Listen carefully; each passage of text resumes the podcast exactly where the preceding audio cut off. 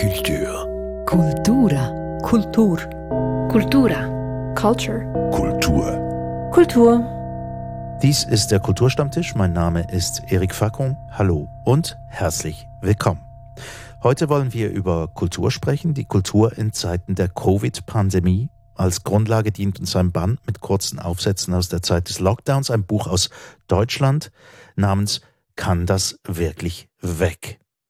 Auf dieses geflügelte Wort werden wir sicher noch zu sprechen kommen.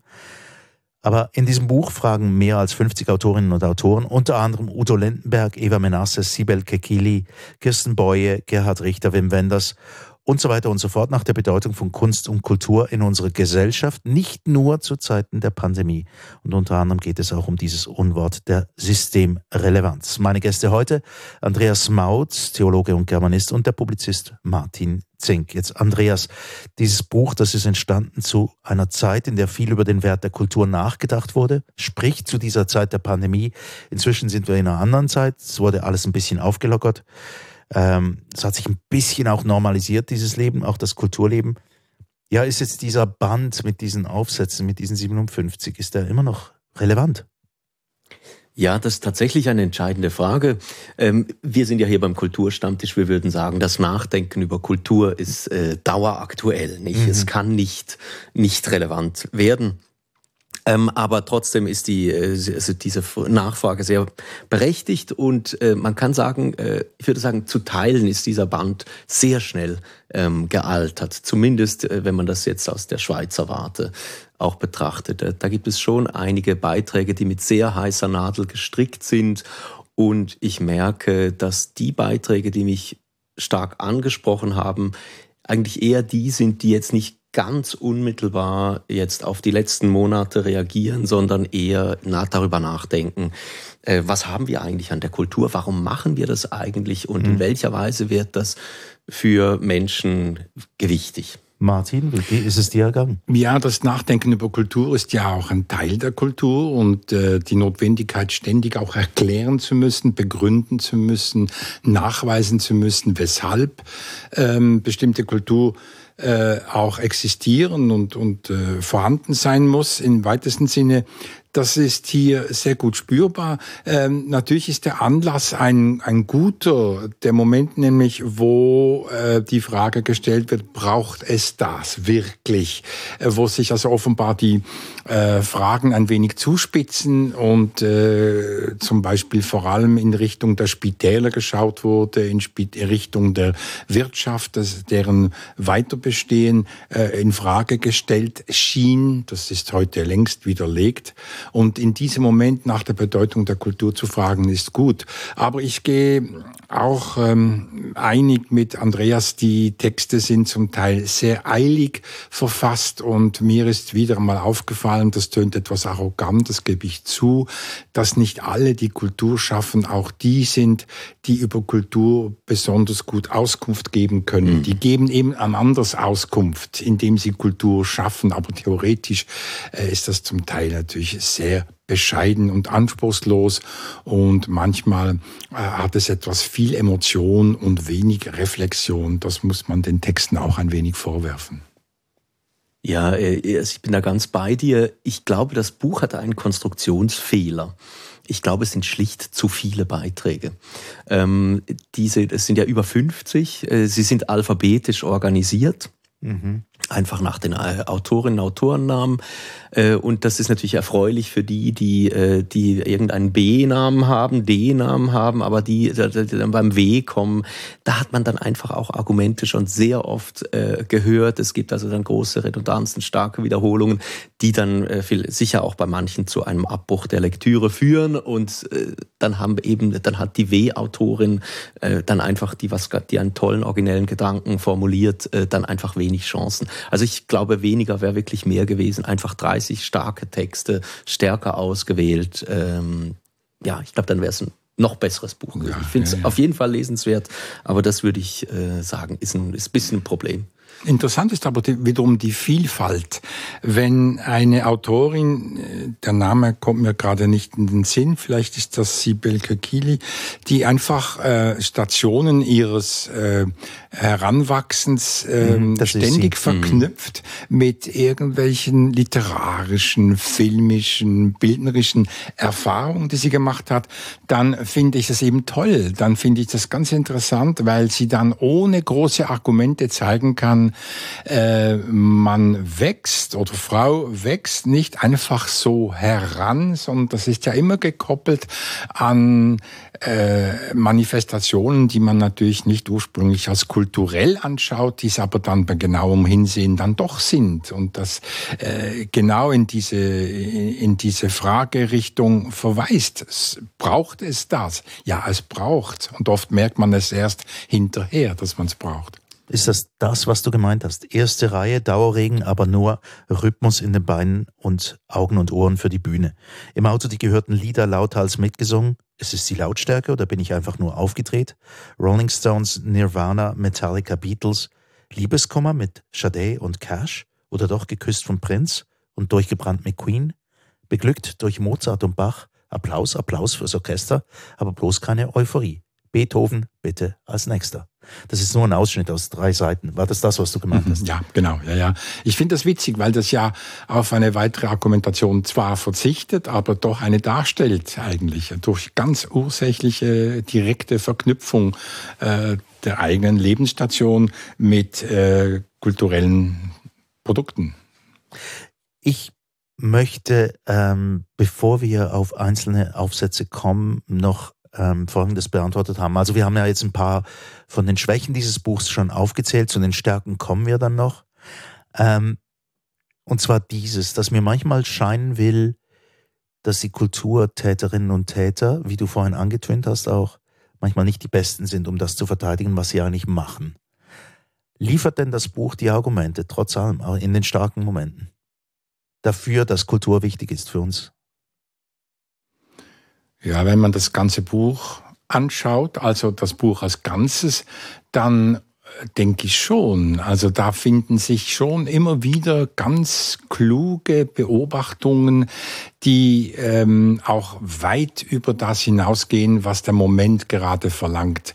Entstanden ist das Buch ja als Antwort auf die Diskussion, braucht es überhaupt eine staatliche Förderung für äh, kulturelles Schaffen muss das finanziell unterstützt mhm. werden.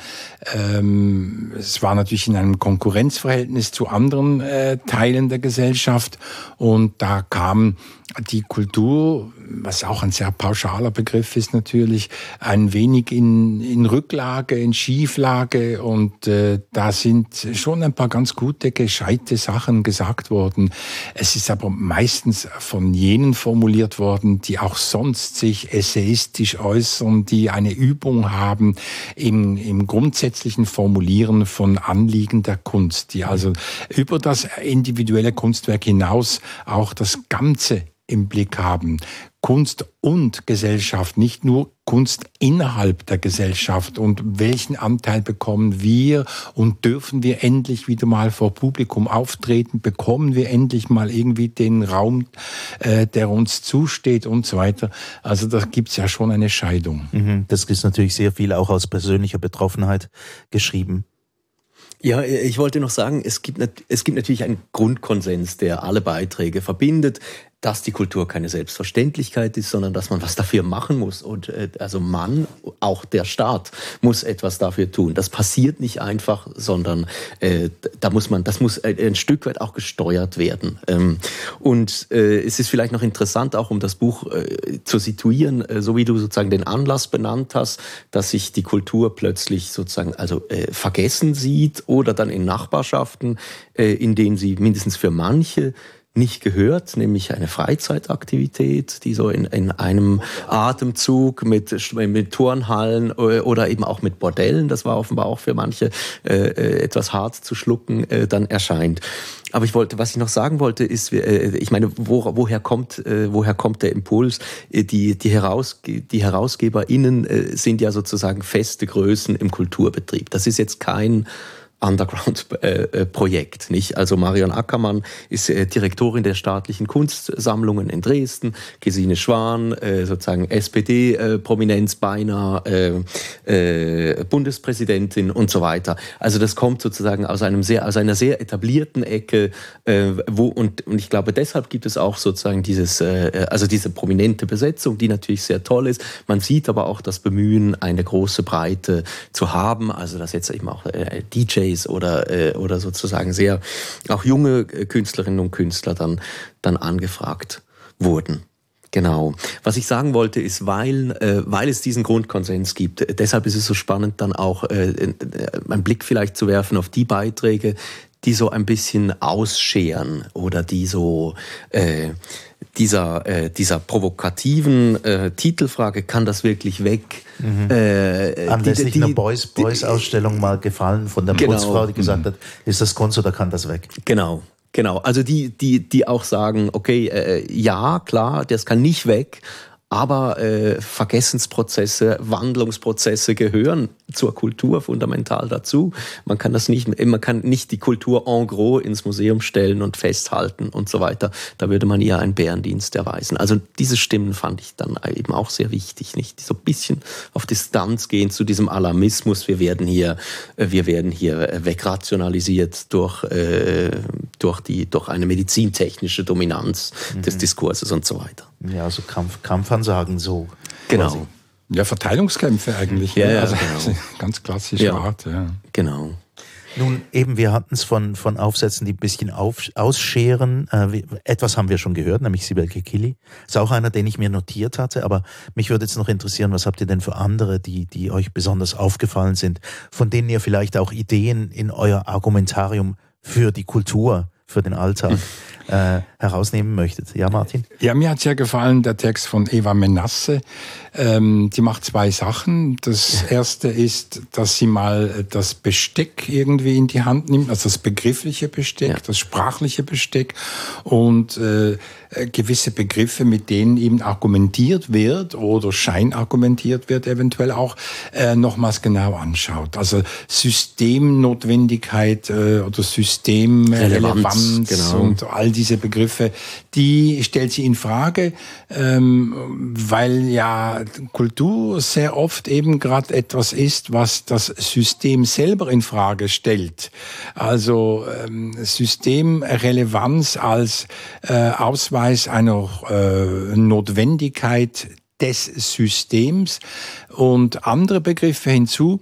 Äh, kontrolliert sie mal sozusagen. Das finde ich gut. Also sie macht das Geschäft eigentlich der Autorin. Sie erbeugt sich über die Sprache. Äh, Schriftstellerin ist ja, wer sich mit der Sprache befasst, wer sich um die Sprache kümmert. Das macht sie hier.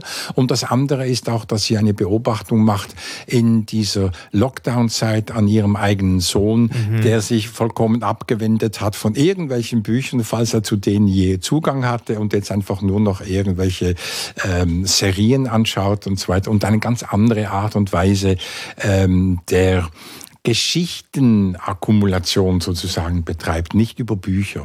Ich habe die Stelle gerade vor mir. Ich habe sie mir nämlich auch notiert gehabt. Also etwas sehr Schönes, weil es auch aufzeigt, wie verschiedene Generationen vielleicht auch ganz anders reagieren auf das Ding namens Kultur, dieses große, dieser große Begriff für ganz viele Sachen. Und äh, die Stelle, die lautet so, jede Krise hilft dem Buch, das ist eine alte Weisheit. Letztens sagte ich scherzhaft zu meinem heißgeliebten, gewiss bereits pandemiegeschädigten, jedenfalls komplett durchdigitalisierten Pubertier, also ihr Sohn, wenn dann irgendwann der Strom ausfällt mitten in der Klimakatastrophe, dann kannst du wenigstens all die Bücher hier verkaufen, die werden dann vielleicht etwas wert sein. Bücher? fragte der Junge, ohne den Blick von seinen beiden Bildschirmen zu nehmen. Hä? Ja, sagte ich, diese ekligen, staubigen Dinger aus Papier und lachte so hysterisch, wie man eben lacht, wenn man ein Jahr in der Wohnung hockt und für diese privilegierte Pandemiesituation nicht nur dankbar sein sollte, sondern auch tief dankbar ist. ja, da kommt einiges zusammen auch. Ja, also das ist natürlich auch ähm, der Blick auf das, was Kultur für verschiedene Generationen beispielsweise bedeutet. Nicht? Also was, wer macht was, womit und so. Also der Begriff der Kultur wird ja schon mal fragmentiert und mhm. auseinandergenommen. Das heißt, man kann nicht einfach ohne weiteres von Kultur oder von Kunst reden. Man muss ja auch immer wieder mal schauen, für wen verwendet man diesen Begriff. Mhm. Also für wen ist was Kultur? Äh, Martin, wir sind uns einfach so oft, äh, fast vielleicht zu oft einig. Ich hätte auch die Eva Menasse äh, benannt, diesen Beitrag, weil er, finde ich, auch zu den, zu den ah. stärksten gehört. Äh, sie macht das, was mir sowieso wichtig ist, Sprachkritik. Nicht? Und ich möchte das, was du angedeutet hast, äh, noch etwas materialisieren. Also sie, sie spricht selbst, sie hätte so eine Euphemismusallergie, nicht? Und, und sie sieht also auch, sie würde wohl auch den Begriff der Pandemie selbst ähm, als, äh, als so einen Euphemismus sehen und sehen, warum sprechen wir eigentlich von einer Pandemie? Warum sagen wir nicht einfach, es ist eine weltweite Seuche oder sowas? Pandemie ist sehr, auch sehr technisch und genau dieses technokratische, dieser technokratische Zungenschlag, der auch in der Systemrelevanz äh, drinsteckt, äh, das geht ihr wahnsinnig auf die Nerven äh, und sie bringt dann eben viel schlichtere eine, einen viel schlichteren Sprech ins Spiel, nämlich dass wir einfach sagen, das ist wichtig, das ist nicht systemrelevant, da, muss man auch mal fragen, welches, für welches System ist denn das jetzt eigentlich, sondern es ist einfach wichtig. Oder äh, noch stärker, es ist notwendig, äh, weil darin ja eben auch da, sozusagen das Wenden der Not äh, auch noch sehr schön sehr schön anklingt. Das fand ich ganz toll. Ich habe noch einen anderen Beitrag und vielleicht nicht zufällig ist auch der von einem äh, von einem Literaten, nämlich äh, Jonas Lüscher, der glaube ich, der einzige, der einzige Schweizer, Schweizer genau. Beiträger ist, wenn ich das richtig sehe. Und ähm, äh, eben dieser Beitrag gefällt mir, weil er auch mit einer gewissen Distanz jetzt an seine Hausaufgaben rangeht, mit einer schönen, finde ich wirklich schönen Nachdenklichkeit. Er erzählt, äh, was passiert ist, vor allem dann zu Beginn auch dieser Phase, äh, dauernd irgendwelche Anfragen, unterschreibt diesen offenen Brief, hier, du musst dich jetzt positionieren, wir müssen jetzt die Kultur retten, mehr Geld für die Kultur und so weiter. Und das ihn dann sehr schnell so ein gewisses Unbehagen äh, beschlichen äh, habe, dass er dann auch diese, diese vielen sehr gut gemeinten Aufrufe dann nicht mit unterzeichnet hat. Äh, und er macht dann so eigentlich eine, er eröffnet dann die, die Perspektive und das fand ich wirklich wirklich sehr, sehr toll, dass er einfach sagt, ja gut, aber was ist eigentlich das Problem daran, wenn die, die Kultur in einem Atemzug mit anderen Freizeitbeschäftigungen fällt? Sie ist ja auch eine Freizeitbeschäftigung. Ja, ich habe die entsprechende Stelle hier ah, auch ja, wieder. sehr gut. Okay. Und, ähm, und zwar ist es so, es beschleicht mich auch ein Unbehagen, wenn Kunstschaffende pikiert reagieren, weil die Kultur als Freizeitvergnügen beschrieben wird. Mhm. Selbstverständlich ist sie nicht nur das, aber wir Kunst- und Kulturschaffenden vergessen in unserer Blase gern, dass sie nicht für alle Beruf und Lebensinhalt ist, sondern für viele eben in erster Linie einfach Teil ihrer Freizeitgestaltung. Das mhm. deutet ja auch irgendwie auf ein anderes Problem hin, oder? Also die, diese Wahrnehmung der Kultur, dass die, die Kulturschaffenden sich manchmal über mangelnde Aufmerksamkeit ähm, beklagen, weil sie aber nicht merken, was genau ihre Funktion denn auch sein könnte. Genau, und äh, also ich glaube, es ist eine ganz wichtige Akzentverschiebung, weil er auch auf das Lustmoment mhm. abhebt. Nicht? Äh, so, sonst ist also Kultur, man sagt ja manchmal Kulturarbeit, das ist auch so ein bisschen anstrengend, da muss man hingehen, muss viel Geld zahlen und so weiter, muss dann andächtig dastehen. Eben, wir sprachen von Museumskatalogen, äh, die nach Hause tragen und so weiter. Und hier, äh, also er macht das sehr, dieses Lustmoment macht er auch sehr stark und dann ist es dann eben auch nicht mehr so weit bis zum Bordell. Ja. Und dann ist das Buch und das Bordell sind sich plötzlich äh, dann in der Hinsicht ganz nah.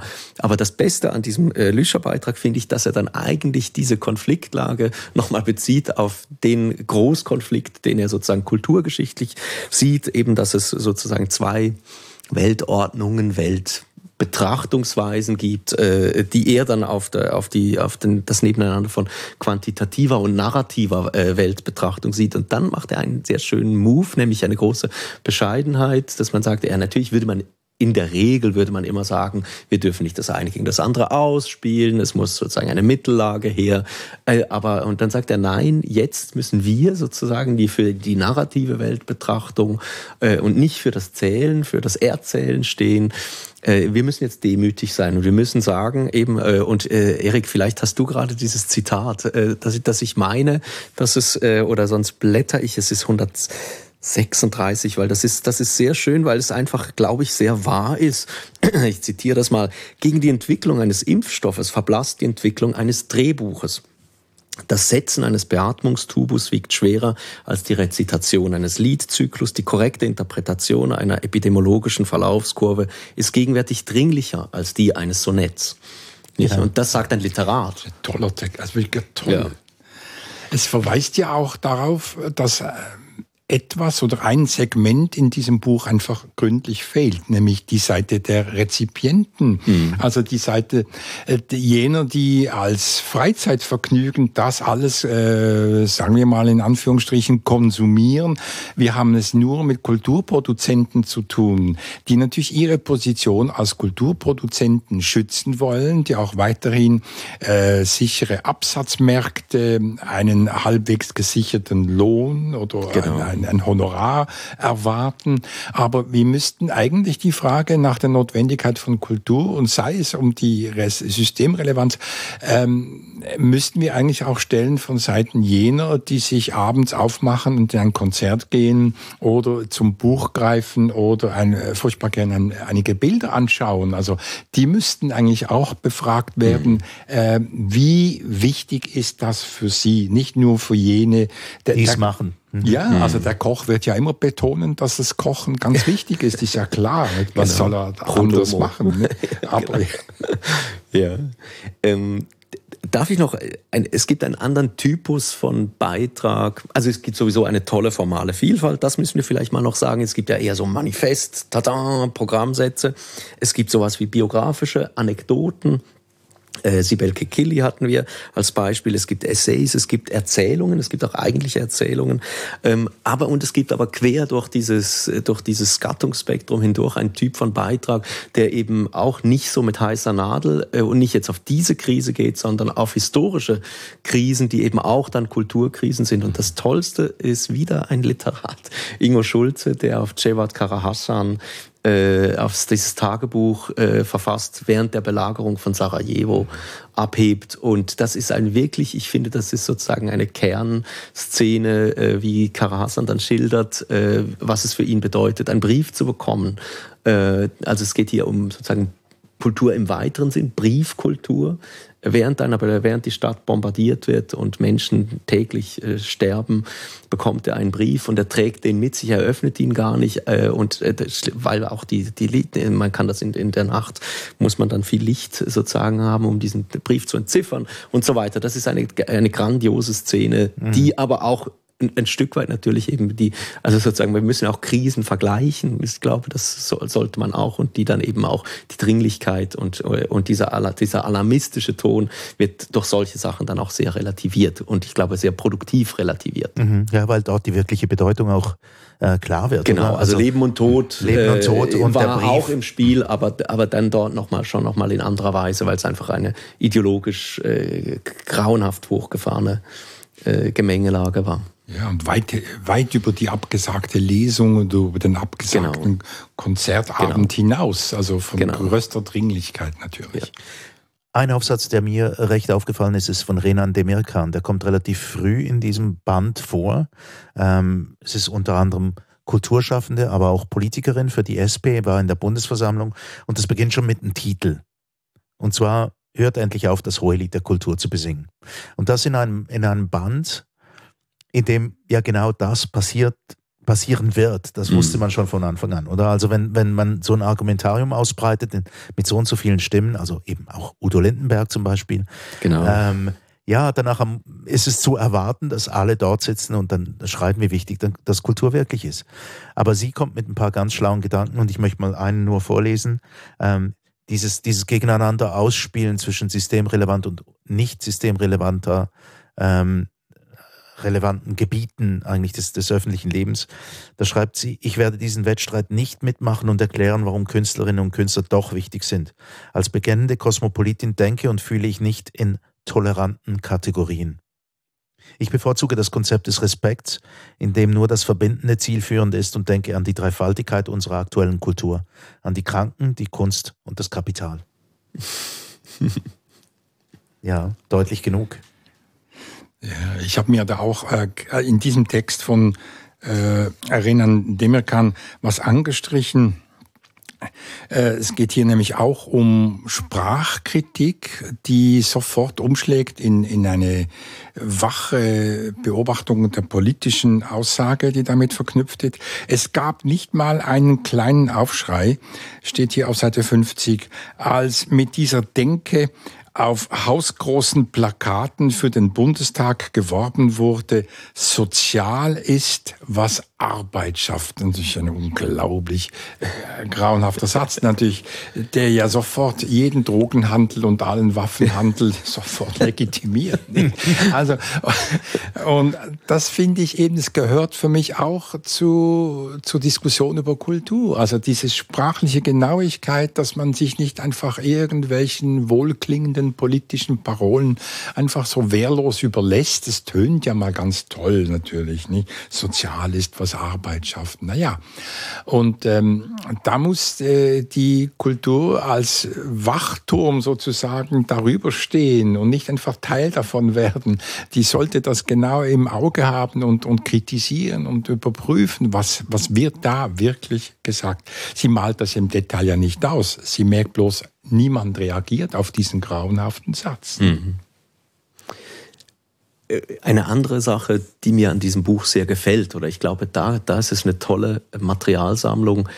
Ich glaube, eine der, der, ein entscheidendes Lehrfeld jetzt in dieser, in dieser Phase war ja, was haben wir eigentlich jetzt an der Präsenz? Nicht? Äh, was bedeutet es für bestimmte Formen des kulturellen Lebens, dass man sich treffen kann, dass man die gemeinsam konsumieren kann äh, und so weiter?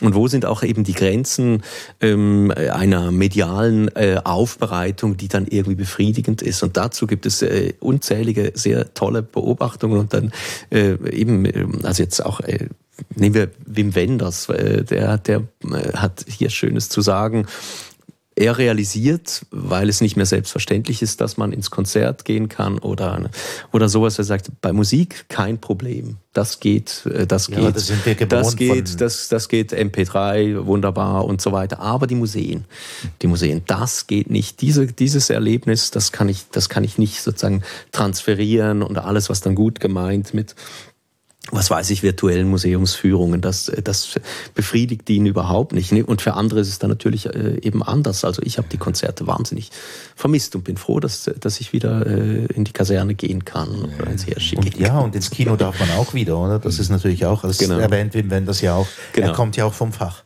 Genau. Ähm, jetzt eben aus dem, was wir, was wir gesagt haben, ähm, ganz viele sind kleben ein bisschen nah daran, dass das tatsächlich ein Kampf ist um ihr tägliches Brot. Ähm, die Vogelwarte fehlt ein bisschen. Mhm. Aber da gibt es doch ein paar Gedanken, die ich finde, die erwähnt werden müssen aus den äh, stärkeren Artikeln. Und da gibt es einen zum Beispiel von Julia Große, die schreibt, Kunst für alle müsste man mit Kultur von allen ergänzt werden. Das heißt, für mich auch irgendwo ein Appell in die Richtung, dass auch die Kunst die Kulturszene, sagen wir mal, die Kulturszene sich auch bewegen muss, auch gedanklich.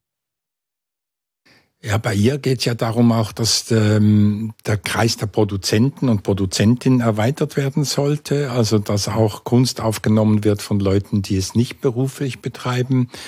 Ähm, das ist natürlich eine Diskussion, die schon lange geführt wird, äh, sehr kontrovers auch, weil es ja äh, parallel zur Professionalisierung äh, der Kunstproduktion, die sich ja abbildet in Kunsthochschulen, Schreibhochschulen und mhm. so weiter und so, also wo das wirklich ein Berufsbild wird, was es ja nicht immer war. Ähm, parallel dazu gibt es natürlich auch die Bestrebungen, den Kreis jener zu erweitern, die sich auch äh, kulturell betätigen, die auch ernst genommen werden müssen, die sich auch irgendwo zeigen können müssen. Äh, das ist das eine. Und dann gibt es natürlich auch die äh, Vielfalt, auch, äh, dass man das auch sprachlich erweitert, äh, dass man das ethnisch erweitert. Die Diskussion, die wird mhm. natürlich in dem Moment, wo es gar nicht möglich ist, überhaupt etwas zu zeigen, schon auch brisant. Ja, die, die wird natürlich sehr brisant und man merkt das zum Beispiel auch bei Fernsehserien auf Netflix, wenn dann plötzlich irgendwelche britischen Adligen des 18. Jahrhunderts ähm, eigentlich importierte äh, Menschen sind aus irgendwelchen ähm, Kolonien des britischen Reiches. Mhm. Ähm, ja, eben, diese, diese Idee, dass, dass man das auftun muss. Also mir, mir ist dieser Satz darum eben aufgefallen, weil ich das Gefühl habe, ja tatsächlich, also die Kulturszene muss sich manchmal auch hinterfragen. Man kann nicht nur bei dem kleben bleiben. Da waren wir eigentlich stehen geblieben. Andreas? Ja, ich glaube, der, der entscheidende Punkt, zu dem man immer wieder mal äh, zurückkommen kann, ist natürlich, dass wir, dass wir bei Kultur immer an das denken, was uns als Kultur vorkommt, nicht? Und ähm, äh, und dass, dass, dass die Kultur anderer eben anders funktioniert und da das Schweizerjörgeli dazugehört oder äh, Dinge, Briefmarken sammeln äh, oder so etwas. Und, äh, und, und da sind dann natürlich eben auch die Finanzierungswege äh, irgendwelche anderen und, des, äh, und, und deshalb ist es auch so schwierig sozusagen äh, dann diese, diese Steuerungsdimension, die kriegen was die kriegen nichts. Mhm. Das sind immer Wertungen, normative Entscheidungen.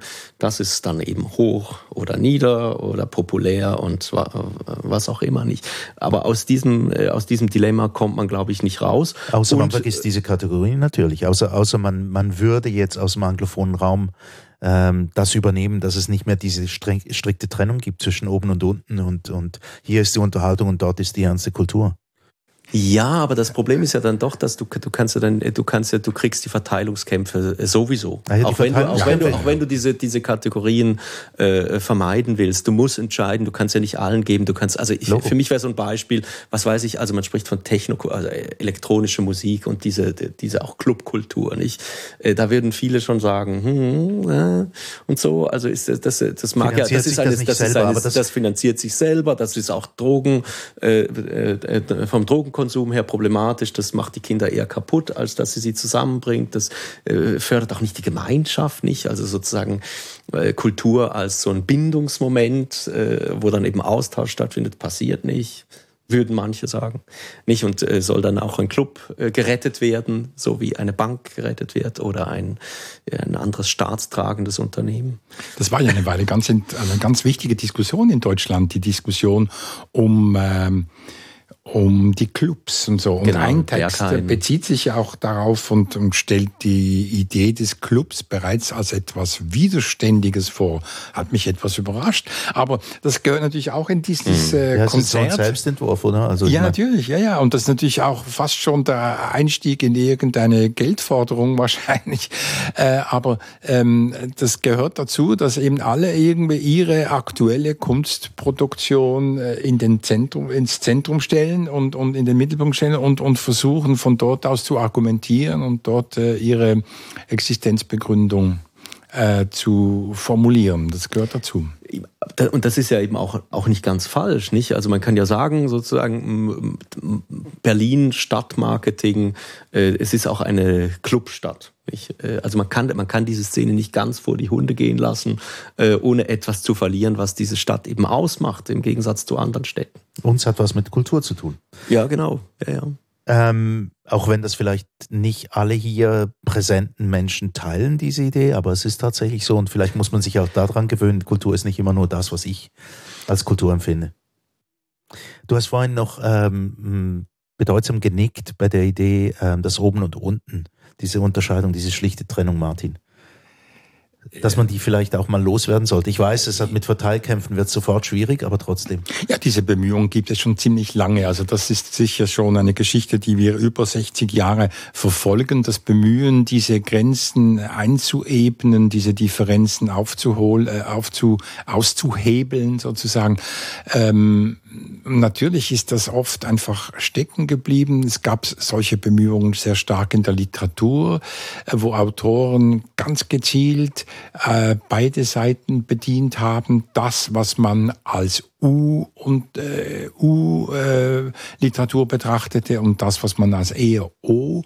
Es gab ähm, äh, Versuche, das in der Musik auch aufzuheben, indem man wechselseitig äh, zitiert und ironisiert hat. Ähm, ich glaube, das hat auch viel mit Kulturförderung zu tun, also weniger mit System. Also der umgekehrte Weg.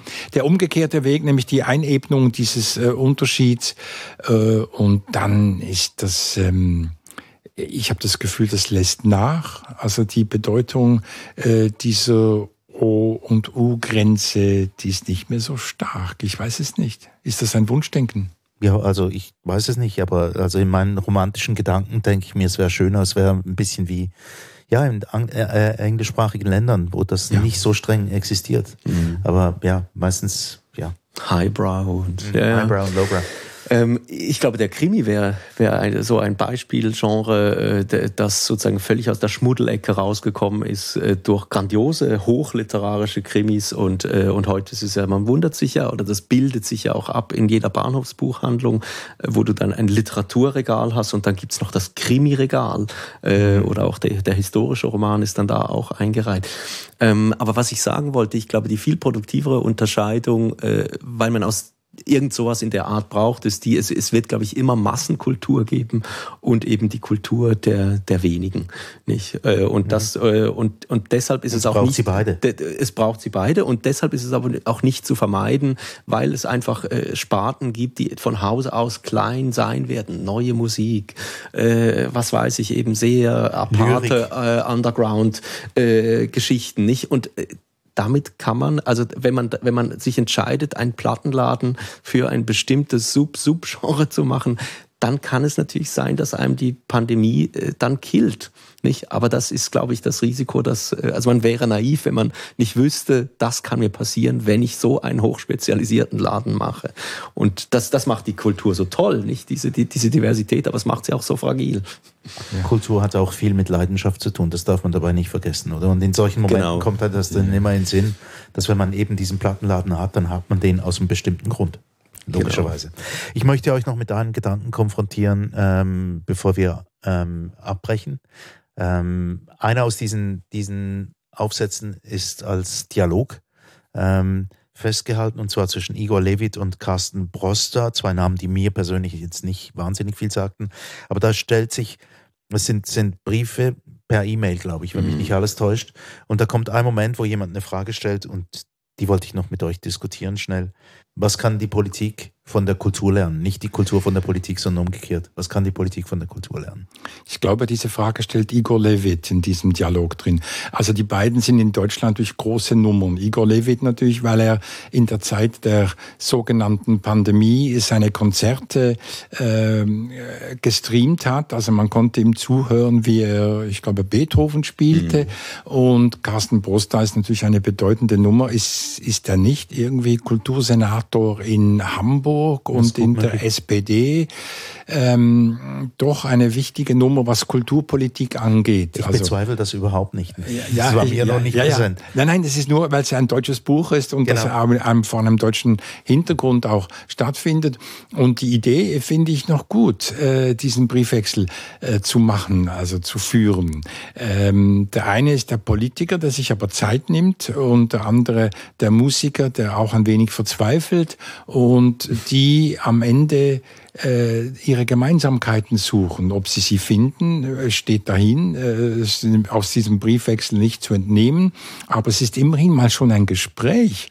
Das ist doch bei uns in der, Schweiz eher unvorstellbar eigentlich. Da gibt's wenig Gespräche, öffentliche Gespräche zwischen Künstlern und, und Politikern. Also es das gab sich schon. Ja, ja, ja, Kurt Vogel, also gerade in Basel hat man das so. versucht zu etablieren. Ja, einen Moment lang in den 70er Jahren war das. Ja, auch, auch in der jüngeren Vergangenheit auch gab es auch so, so Duettbildungen äh, in dieser Art. Ja, eben. ja. Also gut, aber die Idee, ähm, was, was also was könnte denn, gibt es da eine Antwort drauf? Was könnte denn die Politik von der Kultur lernen?